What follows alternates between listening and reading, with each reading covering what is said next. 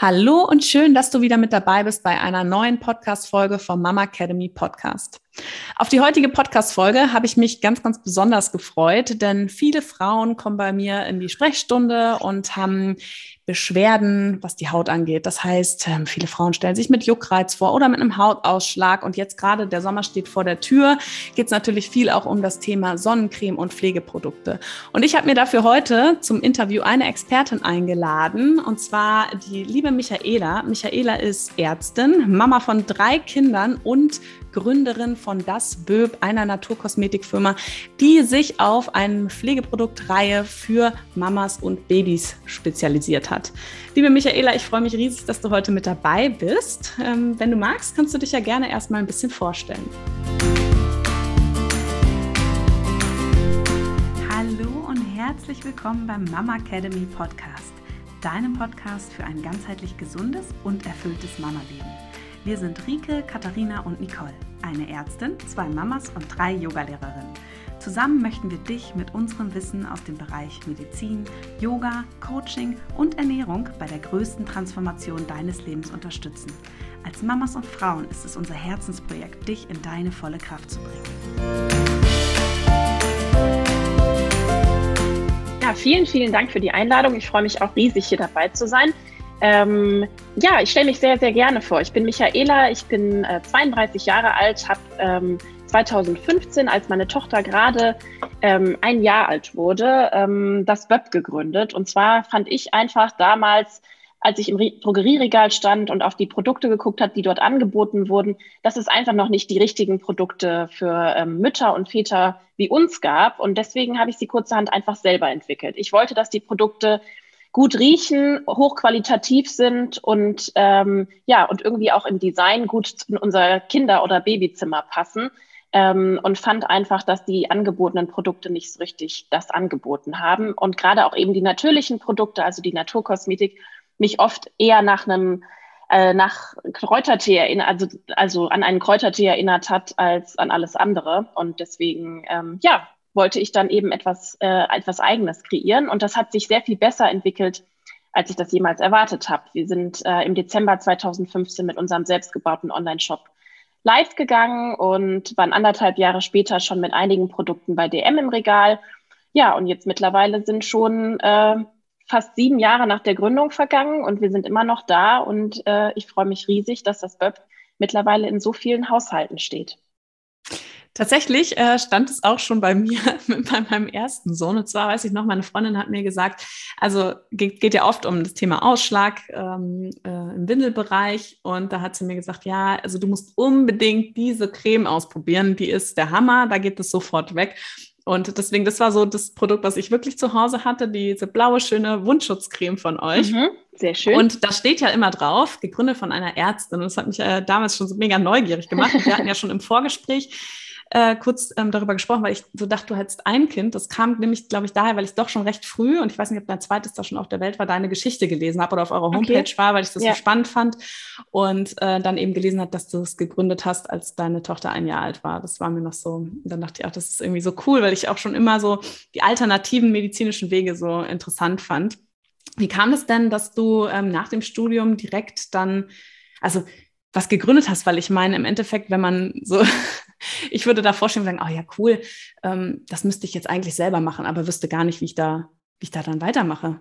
Wie habt ihr das ich glaube, das war so ein bisschen, äh, die Situation hat sich einfach, ähm, da einfach, da kam einfach so viel zusammen. Ich, meine Tochter ist auf die Welt gekommen, ähm, das war irgendwie drei Wochen nach meinem Staatsexamen. Also ich war, hatte das zweite Staatsexamen gerade in der Tasche, dann kam meine Tochter auf die Welt und dann war ich sozusagen ein paar Monate mit ihr zu Hause und habe gesehen, alle meine Freundinnen und Kommilitonen, ich war ja noch sehr jung, starteten dann so in ihrem PJ durch und ich merkte irgendwie so, so richtig kann ich mir das gerade nicht vorstellen, das PJ zu machen, weil ich halt eben eine kleine Tochter habe. Aber irgendwie bin ich, stehe ich ja noch total am Anfang und wollte gerne irgendwas machen, was so ein bisschen mein eigenes Projekt ist und habe dann einfach diese Idee gehabt, habe mit vielen darüber gesprochen und es ließ mich einfach nicht mehr los. Es war schon immer so, dass ich mich für Cremes und äh, und ähm, ja gerade auch so so so Bodylotion und so wahnsinnig interessiert habe und es immer total schade fand, dass die Produkte, die aus meiner Sicht am besten gerochen hatten, äh, haben, einfach die schlechtesten Inhaltsstoffe hatten und teilweise ja auch irgendwie zu Juckreiz oder Ausschlägen geführt haben. und wollte einfach endlich mal eine Creme haben, die super riecht und trotzdem super natürliche, gut und hochwertige Inhaltsstoffe hat. Und diese Idee hat mich einfach nicht mehr losgelassen. Und dann dachte ich so, hey, es wäre doch eigentlich vielleicht gar nicht so schlecht, wenn ich dann ins PJ zurückgehe oder eben in, in, die, in die Medizinerwelt. Und wenn ich mich nicht so darauf versteifen muss, sofort ähm, da die absolute Karriere hinzulegen, sondern so ein bisschen mein kleines Zeitprojekt habe, was mich so ein bisschen selber ähm, auch zufriedenstellt und wo ich so ein bisschen auch meine Kreativität einbringen kann, weil du weißt ja selber, das Medizinstudium ist alles andere als kreativ. Mhm.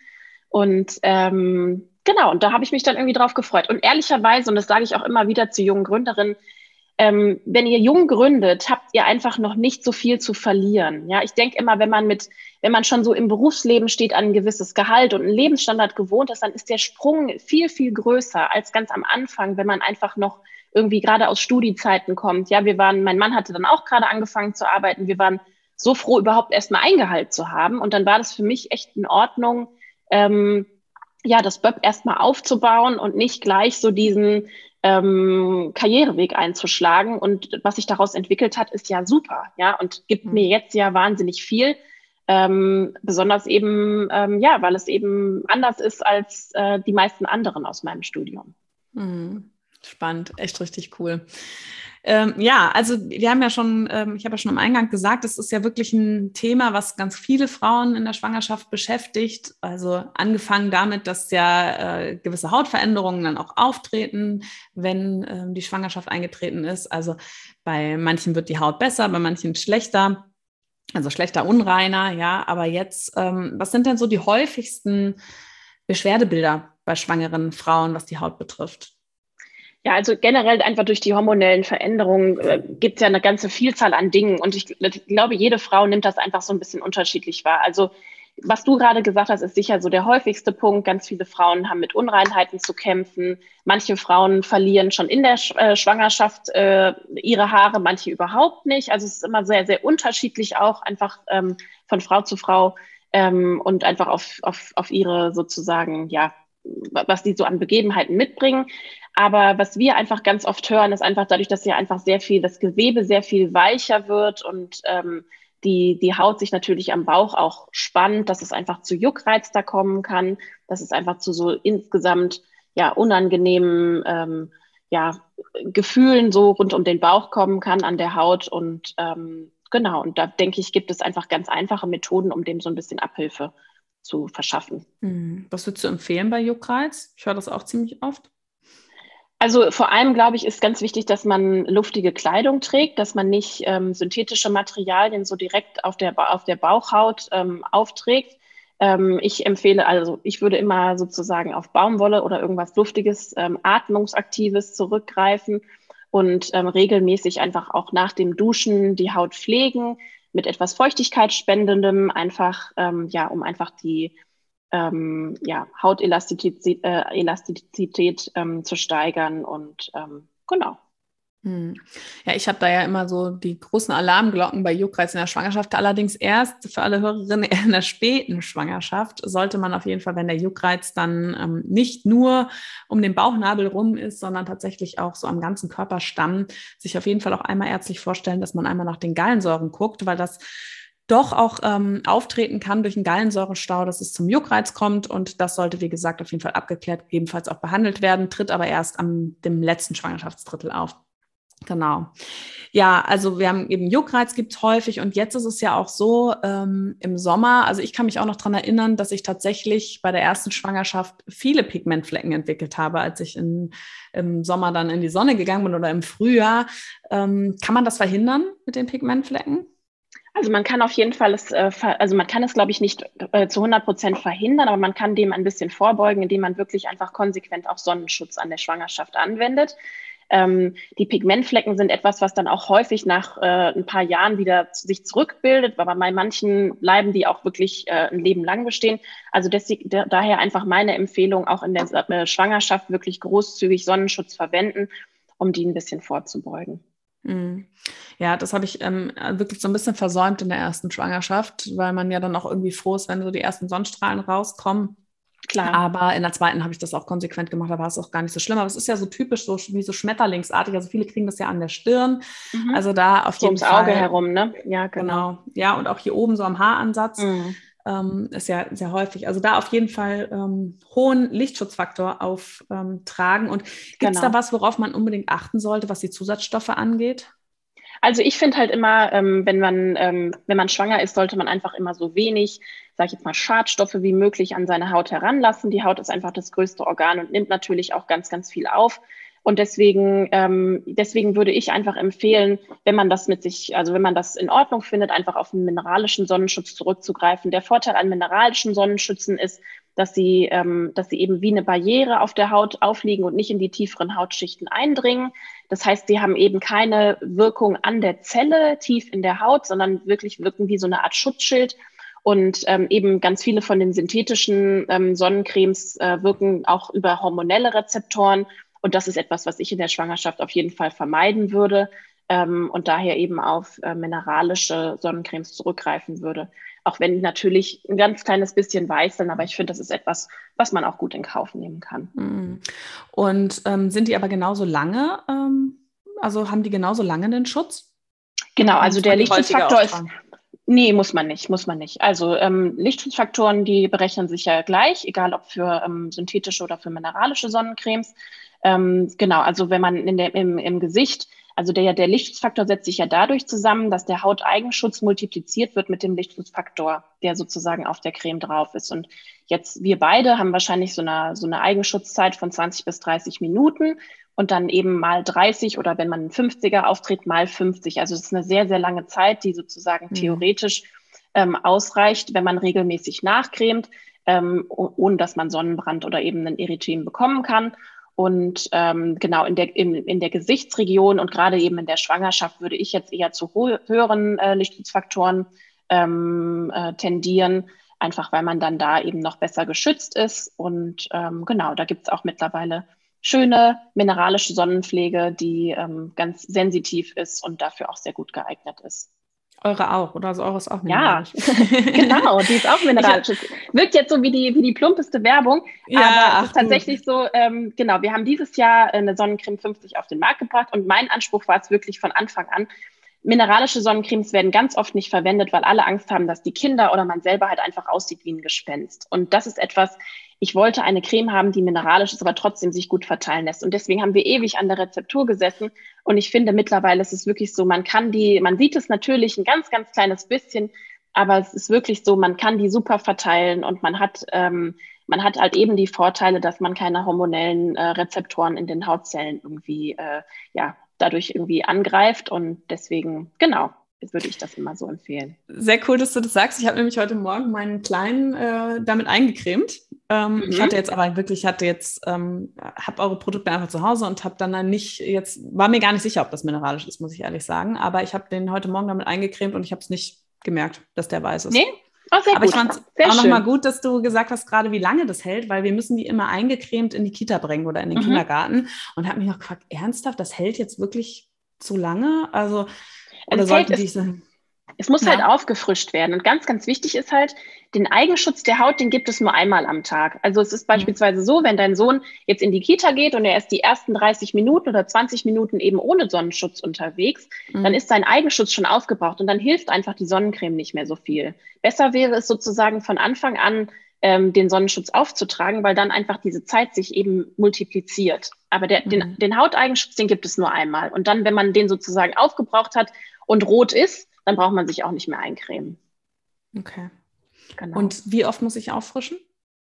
Also das kommt natürlich so drauf an, ob man jetzt beispielsweise im Wasser war, viel geschwitzt hat und so weiter. Aber in der Regel, ähm, also so handhabe ich es bei meinen Kindern, wenn wir jetzt beispielsweise irgendwo ähm, sind und es wirklich viel Sonne gibt, dass ich sie halt komplett eincreme, bevor wir wieder hingehen und dann wirklich die Mittagssonne vermeide und dann danach nochmal komplett eincreme. Also wirklich so um die Mittagszeit herum.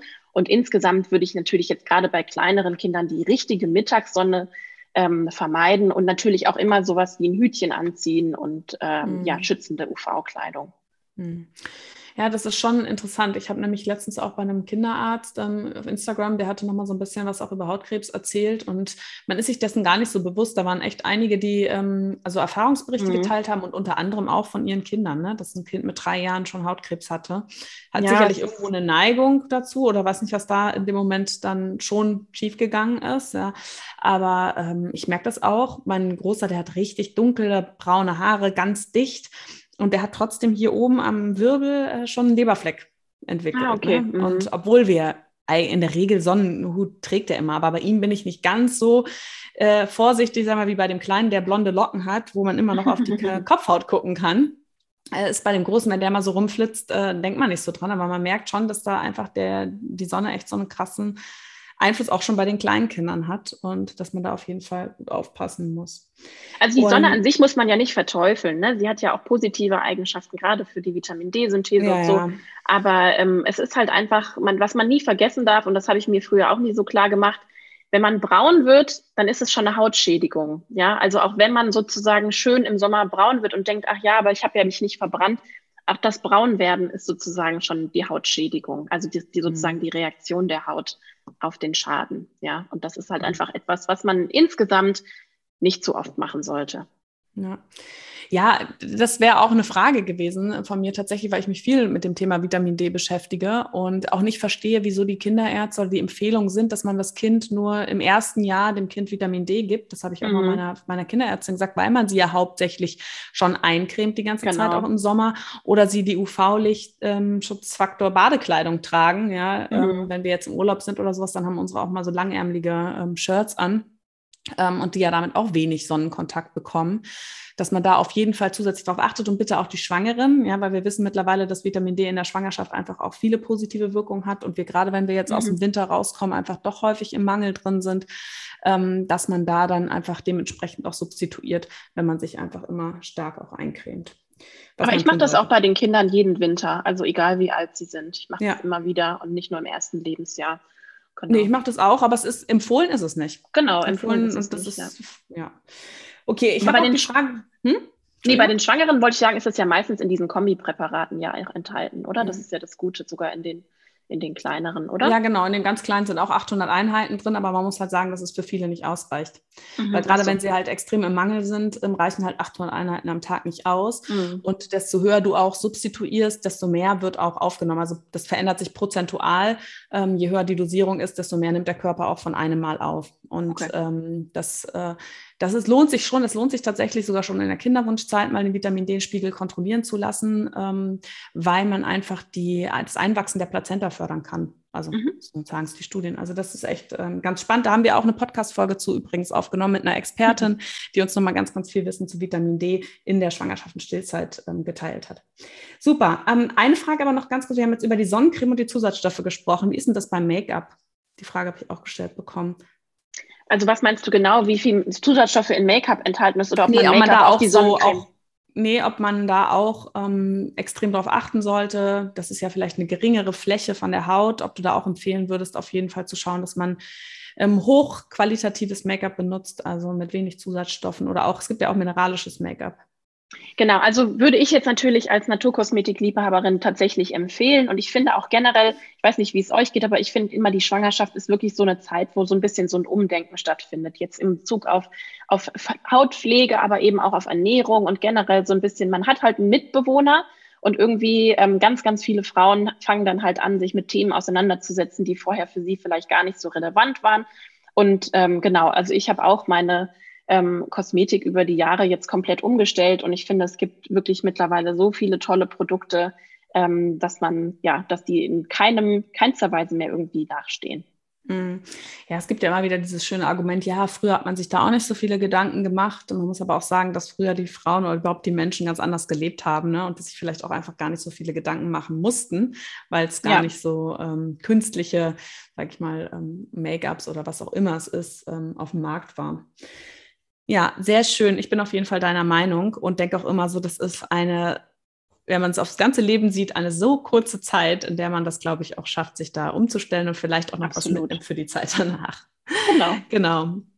Ja, super. Ähm, also, wir haben ja schon echt einiges besprochen. Aber nochmal kurz, ich habe am Anfang gesagt, die Haut wird mal unreiner und mal reiner. Das ist ja immer so ein Mythos, ne? Wird die Haut jetzt, also strahlt die Schwangere und wird die Haut denn jetzt wirklich schöner?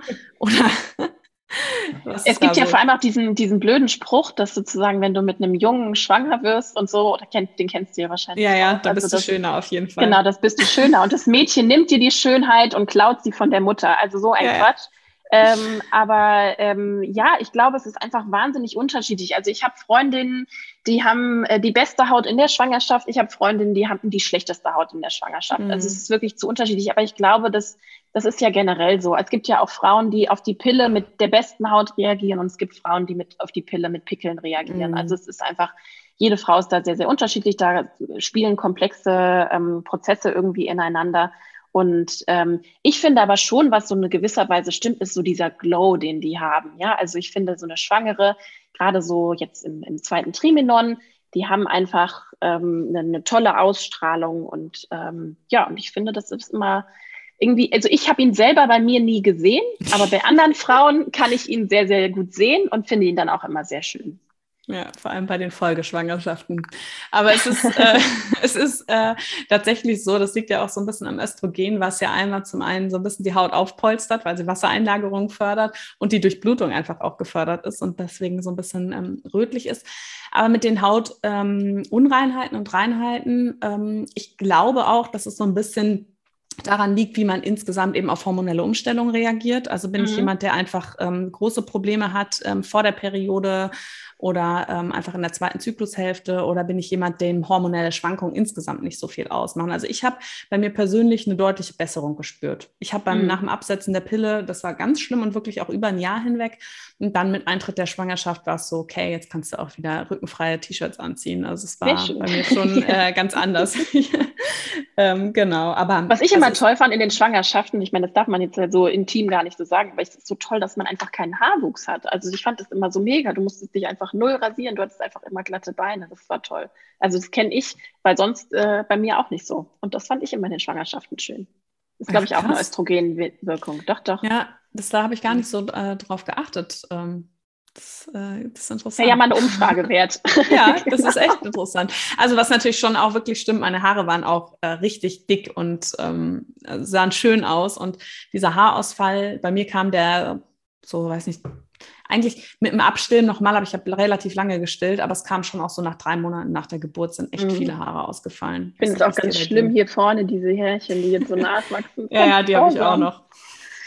Aber das naja. auch, da kann man einfach auch noch mal sagen, ähm, das ist ganz normal, weil einfach der Haarzyklus, also der, die, die Haare wachsen ja in einem Zyklus und fallen aus irgendwann und der ist halt einfach verlängert, der Haarwuchszyklus und die Haare, die in der Schwangerschaft nicht ausfallen, fallen dann einfach danach aus, was schon zum Teil echt große Geheimratsecken auslösen kann und ähm, sollte das aber anhaltend sein, kann man sich da auf jeden Fall auch noch mal hautärztlich vorstellen. Gut, ähm, gehen wir mal weiter. Ich habe ja noch einige Fragen hier auf der Liste. Ja. Ähm, genau, wo waren wir stehen geblieben? Ja, wir haben schon genau über ähm, Sonnenschutzmittel haben wir gesprochen in der Schwangerschaft. Wie ist es dann ähm, in der Stillzeit beziehungsweise auch für das Baby? Worauf würdest du da achten? So, äh, eigentlich gilt da genau das Gleiche. Also auch eben in der Stillzeit gilt ja eigentlich genau das Gleiche. Da ist man auch noch sehr empfänglich für Pigmentflecken oder Pigmentstörungen. Und ähm, deswegen würde ich auch da wirklich, wenn man in der Sonne ist, ähm, wirklich immer einen, ho einen hohen Schutz auch verwenden.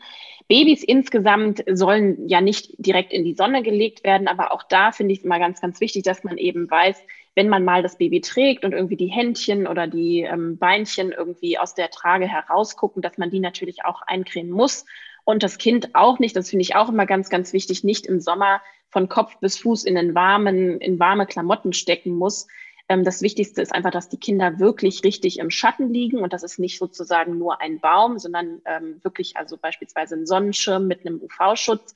Ähm, und ähm, genau, das ist einfach sehr, sehr wichtig. Aber wichtig ist eben auch, dass man, dass man damit so ein bisschen Pragmatismus herangeht. Ja, also man kann mhm. ähm, gerade bei einer mineralischen Sonnencreme die bedenkenlos ab der, ja, ab sofort anwenden. Und ähm, wenn die Händchen und Füßchen mal rausgucken, dann ist das auch in Ordnung. Mhm. Und sollte man bei Neugeborenen oder bei Kleinkindern dann wirklich auch darauf achten, dass die ähm, Produkte, jetzt ob Sonnencremes oder Pflegeprodukte, unparfümiert sind, also dass man die ohne Duftstoffe kauft? Also das ist auch etwas, das würden wir natürlich immer so empfehlen, ähm, aber ähm, das liegt einfach daran, dass natürlich Duftstoffe immer noch eine zusätzliche Reizung sozusagen für die Haut darstellen können und dann in Kombination mit dem Sonnenlicht ähm, halt eben sich die, das, die, das Auftreten von allergischen Reaktionen vergrößern kann. Mhm. Aber insgesamt ist es einfach so, wenn Kinder un, also eine unkomplizierte Haut haben und schon ein bisschen älter sind und beispielsweise unsere anderen Produkte, die eben auch den Böb-Duft haben, gut vertragen, dann können die auch äh, in der Regel auf ähm, parfümierte Sonnencremes zurückgreifen. Das ist einfach so ein bisschen eine, eine Entscheidungssache. Insgesamt für, ähm, ja, für sensible Haut würde ich immer unparfümierte Sonnencreme empfehlen. Mhm. Und wie ist es bei der Mama? Sollte die auch in der ersten Zeit unparfümierte oder ohne Duftstoffe Pflegeprodukte verwenden? Also ich finde, es gibt ja Duftstoffe und Duftstoffe. Das muss man vielleicht auch nochmal so ein bisschen unterscheiden. Und auch gerade ganz, ganz wichtig, was immer mein Tipp ist, ähm, auf, der, äh, auf jedem Kosmetikum steht hinten so eine Ingredients-Liste drauf. Und je nachdem, wie hoch, also wie schnell sozusagen das Wort Parfüm kommt, da kann man ein bisschen einschätzen, wie stark das ähm, Produkt parfümiert ist. Und es gibt Produkte, die sind wirklich nur ganz, ganz leicht parfümiert. Und es gibt eben Produkte, da ist Parfum irgendwie unter den ersten fünf Inhaltsstoffen. Und das ist etwas, worauf ich einfach achten würde. Und ich finde generell ist die Schwangerschaft etwas, ich weiß nicht, wie es dir ging, aber da ist man ja generell einfach duftsensibler. Und ähm, man, man hört, glaube ich, damit auf, dass man irgendwie das Deo nimmt, was nach dem einen riecht, das Shampoo nach dem anderen und dann irgendwie noch 15 verschiedene Parfums. Insgesamt ist es einfach so, dass ich finde, weniger Duft ist mehr. Ähm, aber ähm, das muss natürlich jede Frau so ein bisschen selber für sich mhm. entscheiden. Duftstoffe im, im Allgemeinen tun jetzt dem Baby nicht weh oder so. Ja, mhm. die, ähm, aber das Baby kann tatsächlich Duft, Düfte wahrnehmen. Und ähm, meine Vorstellung ist halt immer so, wenn sie dann schon so ein bisschen riechen, dass die Mama ganz toll nach Böpp riecht, dann wollen sie dann später selber auch ganz äh, gerne nach Böck riechen. ähm, das ist schön. Ich weiß nur, dass bei mir zum Beispiel in der Schwangerschaft war es so, dass sich manche Parfums einfach von ihrem Geruch an mir so verändert haben, dass ich die mhm. äh, nicht mehr genutzt habe und ich kann die auch bis heute nicht mehr benutzen. Also irgendwas ja. hat sich da bei mir auch verändert.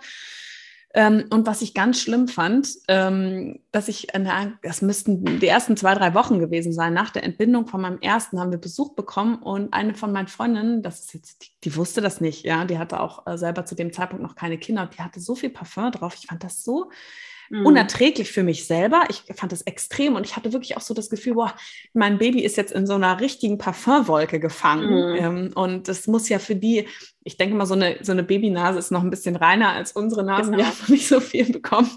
Das muss ja für den so hundertmal schlimmer sein als für mich. Und das fand ich irgendwie total störend. Ähm, würde ich auch nicht mehr selber machen, wenn ich dann irgendwie Neugeborene besuche. Das habe ich, da habe ich so so auch mein äh, Fazit daraus geschlossen oder daraus gelernt. Ähm, dass, deswegen, ich habe schon das Gefühl, ähm, dass die, oder ich stelle mir das schon so vor, dass die das extremer wahrnehmen und auf jeden es ist Fall. ja auch so ein bisschen so dieses, dass man ähm, sagt, das Kind kennt den Körpergeruch der Mama, ne? Und mhm. wenn man dann, dass es so ein Wiedererkennungs- und Wohlfühlfaktor genau. auch ist, wenn die Mutter nicht so stark ähm, selbst parfümiert genau. ist. Ne? Ja. Schön. Ähm, gut, gehen wir weiter. Ein ganz, ganz tolles Thema, was wirklich ähm, ja, sehr viele Frauen betrifft und wo es auch immer wieder Mythen gibt. Ähm, was, wie ist es jetzt mit den Dehnungsstreifen? Ja, was hat es auf sich? Äh, was ist es genau und äh, kann man denn den Dehnungsstreifen in der Schwangerschaft vorbeugen?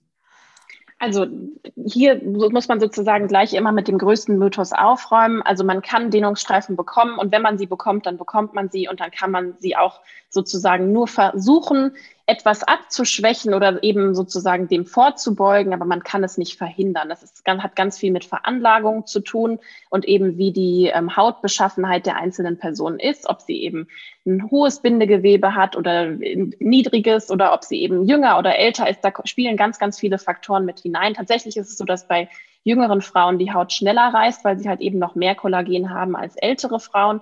Das heißt, ähm, jüngere Frauen sind häufiger von Dehnungsstreifen betroffen als, ähm, ja, sage ich jetzt mal, Frauen über 35. Ähm, und ähm, genau, da spielen einfach ganz, ganz viele Faktoren wieder hinein. Ähm, man kann einige Sachen tun, also man kann einfach die Haut regelmäßig pflegen und das hat natürlich auch alles seine Effekte. Es gibt auch so ganz schöne Zupfmassagen, um einfach so ein bisschen die, die Durchblutung und auch einfach die Versorgung ähm, der, der Haut rund um den Bauch anzuregen. Ich finde, das tut auch insgesamt einfach gut. Ähm, Aber wenn man sie bekommt, bekommt man sie. Und dann ist es auch nicht das Ende der Welt. Das ist ganz wichtig, dass man sich das klar mhm. macht. Aber du sagst schon, also man kann sie im Endeffekt nicht vorbeugen, was, ähm, aber den Effekt der, der Zupfmassage und der, des Pflegens mit Öl ist dann welcher? Dass einfach die Durchblutung gesteigert wird und dadurch sozusagen die Zellregeneration ähm, besser stattfindet. also so. ist man doch vielleicht ein bisschen präventiv. Also man, genau, man kann sozusagen, man kann also ich glaube, man kann, also da hängen ja so viele Dinge miteinander mhm. zusammen. Ja, wenn man beispielsweise überträgt und zwölf Tage über seinem Entbindungstermin ist, dann findet man selten Frauen, die dann keinen Dehnungsstreifen bekommen haben. Da, und Frauen, die vier, fünf Wochen oder drei, vier Wochen vor dem Entbindungstermin schon ihr Baby auf die Welt bringen, wo der Bauch auch einfach nicht so groß war, die kommen vielleicht ohne zurecht und hätten aber, wenn das Baby länger im Bauch gewesen wäre, auch welche bekommen. Also es, was ich einfach mhm. damit sagen will, es sind so viele verschiedene Faktoren, die zusammenspielen. Insgesamt kann man schon Maßnahmen unternehmen, um das Ganze vielleicht ein bisschen zu, also zu verlangsamen oder mhm. eben die Haut zu stärken. Aber wenn sie kommen, aus verschiedensten Gründen, dann sind sie halt eben da. Hm, ja, also ich, erstmal muss man ja auch sagen, es sind ja Risse, ne? Risse im Unterhautfettgewebe, die auch nicht mehr zu heilen sind. Ich habe das witzigerweise ähm, gar nicht am Bauch, ja? ich habe das an den Innenseiten der Oberschenkel und das aber nicht von der Schwangerschaft. Ich habe das irgendwann okay. so im, im, späten Teenageralter gehabt. Ich das sind da, dann so Wachstums, genau, Wachstumsstreifen. Ja, genau, ja, Wachstum. Genau. Und ich habe dann auch mal äh, ein bisschen weniger gewogen ähm, und ich wusste nicht, ob es jetzt genau daher kommt. Also muss auch noch mal sagen, diese Dehnungsstreifen können eben nicht nur am Bauch auftreten. Viele Frauen haben das auch an der Brust, mhm. ja, wenn die Brust genau. sehr schnell ähm, dann auch wächst. Ähm, und das, wie gesagt, es geht nicht mehr weg. Sie blassen aber ab. Also oft mhm. sind sie ja dann in der Schwangerschaft auch ähm, so rot, mhm. ja, und das wird dann äh, weniger. Aber wie würdest du denn auch dann nach der Geburt sagen, kann man damit umgehen? Was kann man dann machen? Also es gibt äh, ganz, ganz teure und ganz fancy Hautnarbenpflege, die man dann äh, verwenden kann. Ich habe das selber bei mir versucht. Also ich habe leider, sehr, also bei drei Kindern eher einige Dehnungsstreifen am Bauch äh, zurückbehalten und ähm, ich habe das dann teilweise mit so Narbenpflege versucht. Aber ehrlicherweise weiß ich auch nicht, ob der Effekt so groß war. Ja, mhm. also, ähm, aber nach der Schwangerschaft gilt, finde ich, auch das Gleiche. Man muss einfach schauen, dass man sich einfach wieder schnell wohlfühlt. Und ich finde einfach gerade so der Bauch in der Rückbildung, also wir haben ja beispielsweise einen, einen Bauchöl, also ein hautstraffendes Körperöl für den Babybauch. Und ich finde gerade so auch in der Rückbildungsphase ist es total angenehm, einfach diesen, sag ich jetzt mal, etwas weichen, etwas schlaffen Bauch wieder so ein bisschen in Form zu bringen indem man ihn mhm. einfach regelmäßig massiert und ähm, ja, einfach so ein paar hautstraffende, natürliche Elemente auf die Haut aufträgt, die einfach dafür sorgen, dass vielleicht so ein bisschen die Spannkraft wieder zunimmt. Mhm. Ja, es ist ja, wie du auch sagst, zum einen wird die Durchblutung angeregt, aber was ich auch nochmal ein schönes Thema finde, ähm, dass es ja eben auch um die Auseinandersetzung geht mit dem eigenen Körper, ne? Und die Auseinandersetzung mit dem, mit dem eigenen Selbst, mit dem, genau. dem neuen Körper auch und da auch ja auch schon in der Schwangerschaft. Hat ja auch so ein bisschen mit der Dammmassage, ist es ja ähnlich. Also wenn man da in der Schwangerschaft diese Zupfmassage macht oder sich täglich mit einem Öl eincremt, ist das ja auch so ein bisschen der Wertschätzung gegenüber dem eigenen Körper, aber auch die Akzeptanz zu fördern, ne? Dieses mhm. Ich mag meinen Körper, oft, ne? genau, ne? ja. Mhm. Ich äh, mag meinen Körper dann auch, wie er ist, oder ich kümmere mich um ihn und ich trete so ein bisschen in Kontakt, natürlich auch mit dem Baby, wenn es um den Bauch geht. Und auch nach der ähm, Schwangerschaft ist das ja auch für viele Frauen erstmal belastend, wenn man, wenn das Baby aus dem Bauch raus ist, ist es zum einen so ein Abschied, ne, so ein Cut, das Baby ist nicht mehr da, der Bauch ist auf einmal leer, aber der Bauch sieht zum Teil dann wirklich noch aus wie in den ersten ähm, ein, zwei Wochen, vielleicht wie im sechsten Monat schwanger. Also er ist dann doch auch oft noch so nach vorne gewölbt, die ersten Tage oder ersten zwei Wochen und dann eben so schlaff und braucht halt einfach Zeit, ne, was ja auch völlig okay ist, wenn man sich überlegt, was der Körper geleistet hat in den letzten neun Monaten, ähm, dass das natürlich auch eine Zeit braucht braucht, bis das wieder ähm, anders ist. Ähm, dass man dann aber eben mit, gerade mit diesen Pflegen und Eincremen und so da sich kennenlernt, wie du gesagt hast, aber auch einfach so sich das vielleicht auch bewusst macht und das einfach auch nochmal wertschätzt. Ne? Genau. Ja. Schön. Die Frage kam nämlich auf jeden Fall auch nochmal über Instagram rein. Ähm, was kann ich denn die Rück, wie kann ich denn die Rückbildung der Haut am Bauch unterstützen und was hilft wirklich bei Dehnungsstreifen. Wir haben es jetzt schon gesagt, also im Endeffekt ähm, ist das auch einfach das eigene Gewebe, was man so mitgebracht hat, aber es hilft schon so ein bisschen durch Pflegen oder durch Eincremen und Massieren, ähm, das vielleicht abzumildern. Mhm. Gut, ähm, ja, jetzt haben wir eigentlich so meine Fragen. Wir haben nämlich den, das mit dem Haarausfall haben wir nämlich schon weggenommen. Das wollte ich eigentlich dir am Ende noch stellen. Jetzt habe ich aber doch noch mal ähm, eine Frage.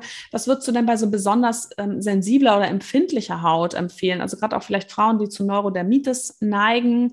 Ähm, Gibt es da irgendwas, wo du sagst, äh, auf die und die Produkte oder das sollte man unbedingt machen in der Schwangerschaft?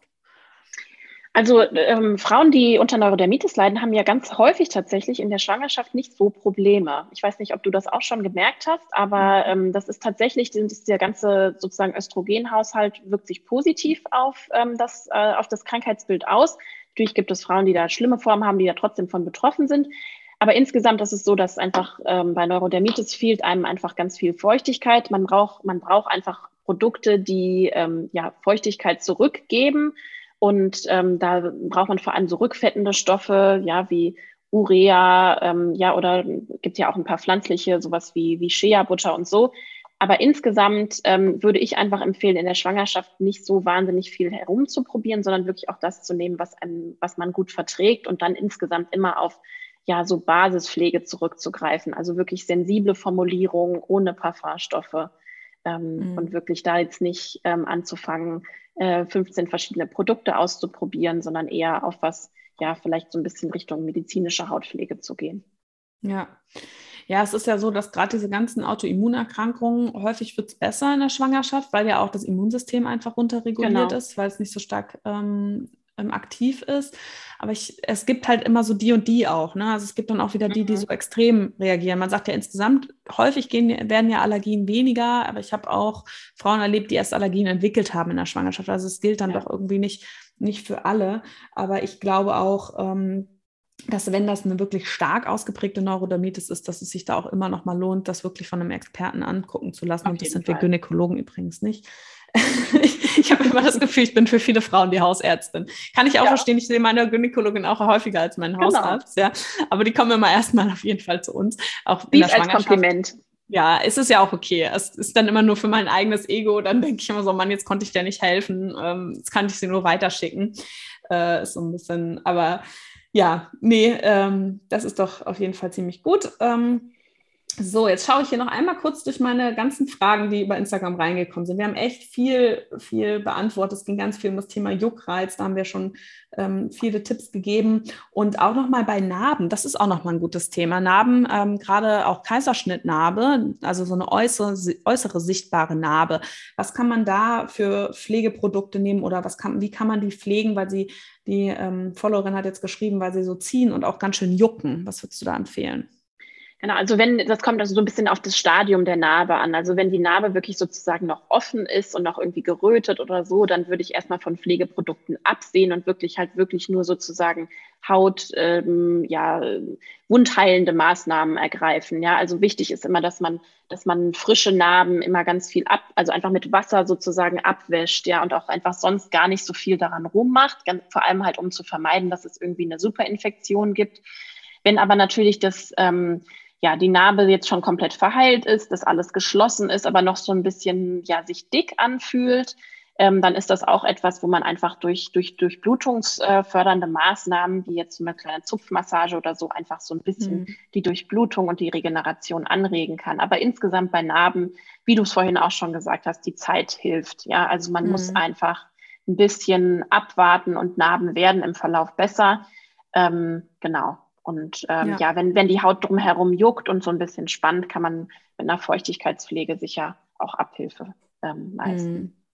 Ich würde auch immer, wenn man jetzt wirklich sagt, um Narbenpflege, ähm, würde ich auch immer sagen, also Öle, gerade so pflanzliche Öle, die empfehle ich sowieso gerne, auch im Intimbereich, ähm, einfach hoch, ähm, also qualitative Pflanzenöle, die ja keine anderen Zusatzstoffe haben, ne, für so einen kleinen Bereich, um da einfach so ein bisschen, wenn man massiert, dass es halt nicht so zieht, ähm, genau. finde ich auch immer, ähm, immer ganz ja. gut.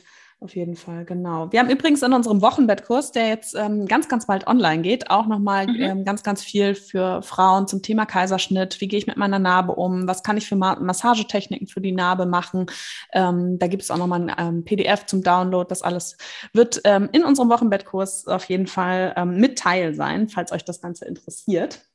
Genau. Sehr cool also, an. Mhm. ja, wir sind da. Äh, jetzt schon länger hinter den Kulissen. Man denkt ja immer, ja, ja, das machen wir dann in zwei Monaten geht der online und wir sind jetzt doch schon wieder ein halbes Jahr dran, weil mhm. wir das dann doch irgendwie perfektionieren. Aber wir freuen uns drauf, weil wir dann so ein bisschen das ganzheitliche haben mit Betreuung in der Schwangerschaft und aber auch ähm, direkt im Wochenbett. Und dann haben wir ja unsere ähm, Beckenboden-Online-Kurse Schön. Genau, ja.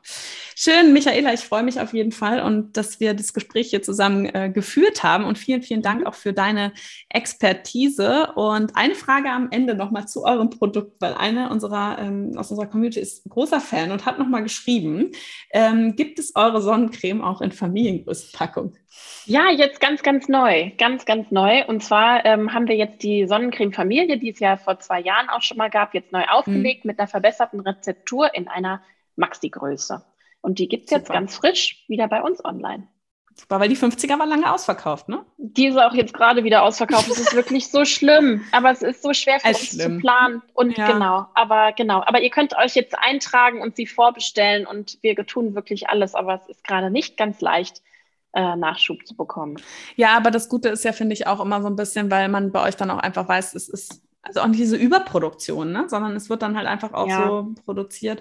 Und für euch ja auch schön, wenn ihr wisst, dass die Nachfrage einfach so groß ist. Und das stimmt. Ähm, genau. Das stimmt. Du hast schon gesagt, eure Produkte findet man auch bei DM. Ich habe sie tatsächlich hier schon bei unserem Biomarkt äh, vor mhm. der Tür gibt es genau. auch. Ich weiß nicht, wo findet man euch sonst noch online, hast du gesagt? Ja, genau. Also bei unserem eigenen Online-Shop www.dasböck.de und ansonsten, wir haben äh, eben einige so Naturkosmetikläden, wir haben Kinder-Concept-Stores, wir beliefern einige Apotheken. Also wir haben auch auf der Webseite einen Reiter ähm, Geschäfte, da kann man genau nachgucken, wo, wo es unsere Produkte gibt. Genau, bei Baby One sind wir jetzt auch ganz neu. Das sind ja diese ähm, Kinderausstatter. Ähm, da findet man uns auch im Regal. Mhm. Genau. Und bei DM halt eben nur mit einigen wenigen Produkten, einmal im Babybereich und einmal in der Sonnenpflege. Mhm. Und magst du einmal noch mal erzählen, was habt ihr für die Mamas?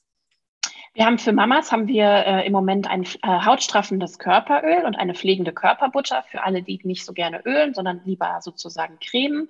Ähm, die Körperbutter hat eine ganz tolle Konsistenz, ist so ein bisschen musig, ist, äh, finde ich, gerade so, wenn man so ein bisschen Me-Time-Wellness macht, ähm, sehr, sehr schönes Produkt. Und die beiden Produkte riechen auch ganz toll, also ganz dezent, aber irgendwie doch schön.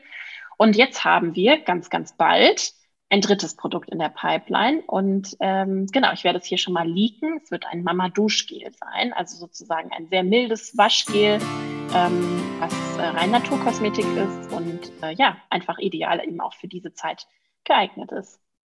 Schön. Also, äh, liebe Mamas, ich da draußen, ich kann es auf jeden Fall nur empfehlen. Die äh, Pflegebutter habe ich auch zu Hause. ähm, genau, aber mein äh, Ultra-Tipp ist ja immer noch diese Wundschutz-Popo-Creme. Ähm, die äh, ist einfach perfekt. Genau, und ähm, ja, ich habe auch die, ihr habt auch ähm, Pflegeprodukte für die Lippen. Das weiß ich genau. noch. Die Karte, ja, die äh, Karte hatte mich ja, hast, nimm, als wir letztens eine Ausbildung geleitet haben, nimm mal bitte unbedingt diese Lippencreme mit, weil die vor mir da, meine Lippen sind so spröde und dann ähm, haben wir die nämlich beide getestet das Wochenende. Das war echt ähm, total super und auch für die ähm, für Sonne, ne? Habt ihr auch? Genau, die haben wir jetzt auch, ja, genau. Also der ist ja vor allem auch für den Winter super geeignet. Ja. Ja. Also ihr habt gehört, es gibt ganz, ganz viel für Mama und Baby. Schaut unbedingt mal rein. Ich verlinke euch natürlich auch die Homepage ähm, in den Show Notes. Und wir haben ganz zum Ende noch eine kleine Überraschung. Auch einen Gutscheincode für euch. Und zwar spart ihr mit dem Code MamaAcademy 15, 15% auf euren Einkauf bei das Böb. Also ähm, schaut unbedingt mal vorbei und äh, sichert euch die Sonnenschutzcreme 50.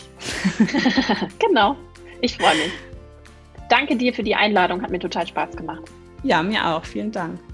Ich hoffe, ihr hattet genauso viel Freude beim Zuhören ähm, wie ich beim Interview führen und habt ganz, ganz viel für euch und ja, die Schwangerschaft und die erste Zeit mit Baby mitgenommen. Und wenn euch die Podcast-Folge gefallen hat und wenn ihr unseren Podcast unterstützen möchtet oder uns unterstützen möchtet, dann würden wir uns riesig freuen, wenn ihr uns eine positive Bewertung schenkt. Das Ganze funktioniert bei Spotify und bei Apple iTunes.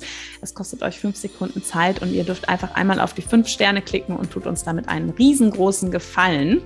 Und jetzt wünsche ich euch erstmal für eure weitere Schwangerschaft oder eure erste Kennenlernen- und Babyzeit alles, alles Liebe. Und ich freue mich, wenn ihr nächste Woche wieder einschaltet.